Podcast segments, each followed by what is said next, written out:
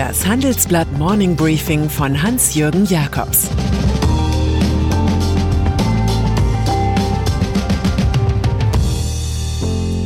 Guten Morgen allerseits.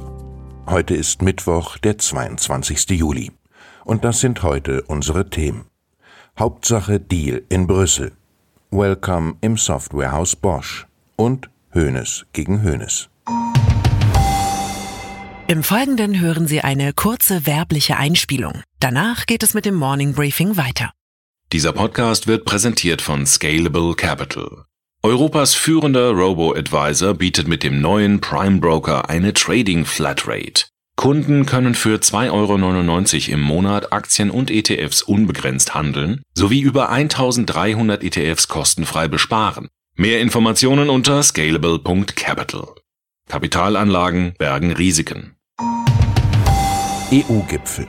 Die Welt beugt sich über das, was in Brüssel nach annähernd 100 Stunden herausgekommen ist. Im Kreissaal jubelt man It's a Boy oder It's a Girl. Hier ruft man verzückt It's a Deal. Die Zahl ist dabei die Botschaft. Aufaddiert kommt man schließlich auf 1,8 Billionen Euro im Kampf gegen Corona und für Wachstum. Wer will denn da schon in den ersten glücklichen Stunden nach dem Gesprächsmarathon nach Details fragen, also danach, was die alpine Landschaft von Geldbergen konkret für Klimaschutz, Digitalisierung und Elektromobilität bedeutet? Greta Thunberg, okay, sie taucht aus der politischen Quarantäne wieder auf. Auch wir analysieren das Paket der Pakete. Dieser Gipfel markiere den Einstieg in die Fiskalunion, stellt unser Brüsseler Korrespondent Hans-Peter Siebenhardt zu Recht fest. Europa hat jetzt gemeinsame Anleihen, Brüssel künftig eigene Steuern und Angela Merkel keinen Unfall beim Start in die EU-Ratspräsidentschaft. Historisch ist in einem solchen Fall die Vokabel des Tages. Und wenn etwas historisch ist, dann vergisst der Mensch schnell das Abstoßende und Erschreckende auf dem Weg dorthin. Dinge wie Erpressung, Nationalismusexzess, Geiz. Aber was sagen die Ökonomen in ihrer Abgeklärtheit? Der Europäische Staatenbund bewegt sich in Richtung eines Bundesstaats, sagt Lars Feld, oberster Wirtschaftsweiser des Landes. Einen Paradigmenwechsel sieht Gabriel Felbermeier, Chef des Instituts für Weltwirtschaft in Kiel. Erstmals soll Europa eine kurzfristige Stabilisierungsfunktion erhalten und nicht nur langfristige Strukturpolitik finanzieren. Felbermeier beklagt aber auch, der Wiederaufbaufonds sei nicht innovativ. Scheinbar könnten sich Merkel, Macron und Michel außer Krediten und Zuwendungen an Nationalstaaten nichts Drittes vorstellen, um Europa voranzubringen. Sinneswandel bei Donald Trump.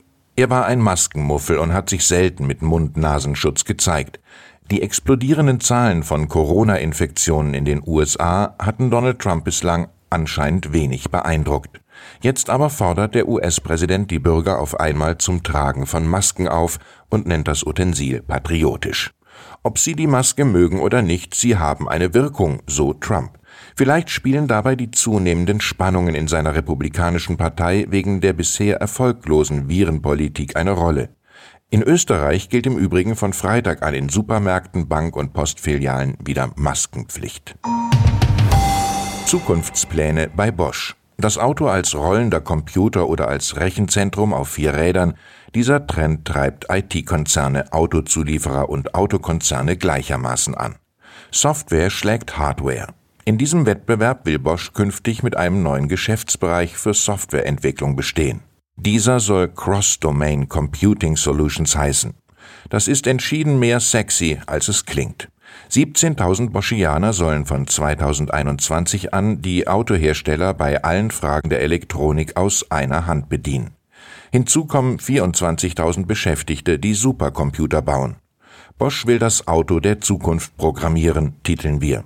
Sein oder nicht sein heißt in diesen Zeiten on oder off. Neues von Tesla. Dieser Mittwoch könnte zu einem Elon Musk-Tag werden. Tesla will mit den Zahlen zum zweiten Quartal beweisen, zu Recht wertvollster Autokonzern der Welt zu sein. Von der Pandemie ist der Konzern erkennbar viel weniger betroffen als die Konkurrenz. Zwischen April und Juni sind zwar nur 90.650 Fahrzeuge ausgeliefert worden, aber das Minus von 5 Prozent scheint verschmerzbar angesichts eines Rückgangs von 20 Prozent, wie zum Beispiel bei Daimler. Es gäbe viel zu erzählen, hat Musk schon mal getwittert. Auch zeigt er seinen Sohn X-A12 im Bild und hinterlässt eine kryptische Nachricht auf Deutsch und in Kleinbuchstaben. Das Baby kann noch keinen Löffel benutzen. Börsianer rätseln, was das wohl wieder bedeuten soll. Oder ob uns einfach alle nur über den Löffel balbiert hat. Wer sich selbst auf den Arm nimmt, erspart anderen die Arbeit, scherzte schon der unvergessene Heinz Erhard. Hackerangriff aus China. Von Li Xiaoyu und Dong Yashi haben wir alle noch nie etwas gehört. Das dürfte sich jetzt ändern. Das US-Justizministerium beschuldigt das Hacker-Duo in aller Öffentlichkeit mit ihrer Cyberspionage der westlichen Welt zu schaden. Seit mehr als zehn Jahren würden die beiden Firmen, Regierungen, Dissidenten und Menschenrechtsaktivisten in den USA angreifen. Aber auch in Australien, Deutschland, Großbritannien und anderen Ländern. Dabei gehe es auch um Material rund um Covid-19. Li und Dong, so das Fazit, hätten Terabytes an Daten gestohlen für den eigenen Profit, aber auch für den chinesischen Geheimdienst. Aus Sicht der US-Regierung agiert China jetzt wie Russland, Iran und Nordkorea. Früher hat man dafür den Terminus Schurkenstaaten verwendet. Peking dementiert die Vorwürfe. Das gilt in einem kalten Krieg allerdings naturgemäß schnell als Bestätigung. Japan zieht Firmen aus China ab. Nach dem Wuhan-Schock macht die Regierung in Tokio ernst mit Deglobalisierung Made in Japan. Sie benennt jetzt die ersten 57 Firmen für ein Subventionsprogramm von 535 Millionen Dollar. Dieses soll die Verlagerung der Produktion aus China in die Heimat finanzieren. Geld fließt auch an 30 Betriebe, die einen Wechsel nach Vietnam, Myanmar oder in andere südostasiatische Staaten durchziehen. Japans Ministerium für Wirtschaft, Handel und Industrie erklärt dazu, man habe schon vor Corona zu starke Abhängigkeiten in den Lieferketten abbauen wollen. Insgesamt stehen für Exit China 2,2 Milliarden Dollar zur Verfügung. Und dann ist da noch Sebastian Hoeneß vom FC Bayern München.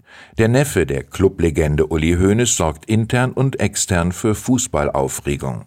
Der 38-jährige Trainer hat es tatsächlich fertiggebracht, die zweite Mannschaft des Rekordmeisters in der dritten Liga zum Meister zu machen. Deshalb regt der Club jetzt an, die Statuten zu ändern und den eigentlich blockierten Aufstieg in Liga 2 zu erlauben. Die Branche tobt, vor allem aber steht Hoeneß 2 kurz davor, als Trainer zum Erstligisten TSG 1899 Hoffenheim zu wechseln, trotz seines Vertrags bis 2022. Leistung soll sich lohnen, natürlich. Aber reizvoll ist auch, dass der Neffe dem Onkel zeigen könnte, wie der große FC Bayern München vielleicht doch zu schlagen wäre. Ich wünsche Ihnen einen durch und durch meisterlichen Tag. Es grüßt Sie herzlich Hans-Jürgen Jakobs.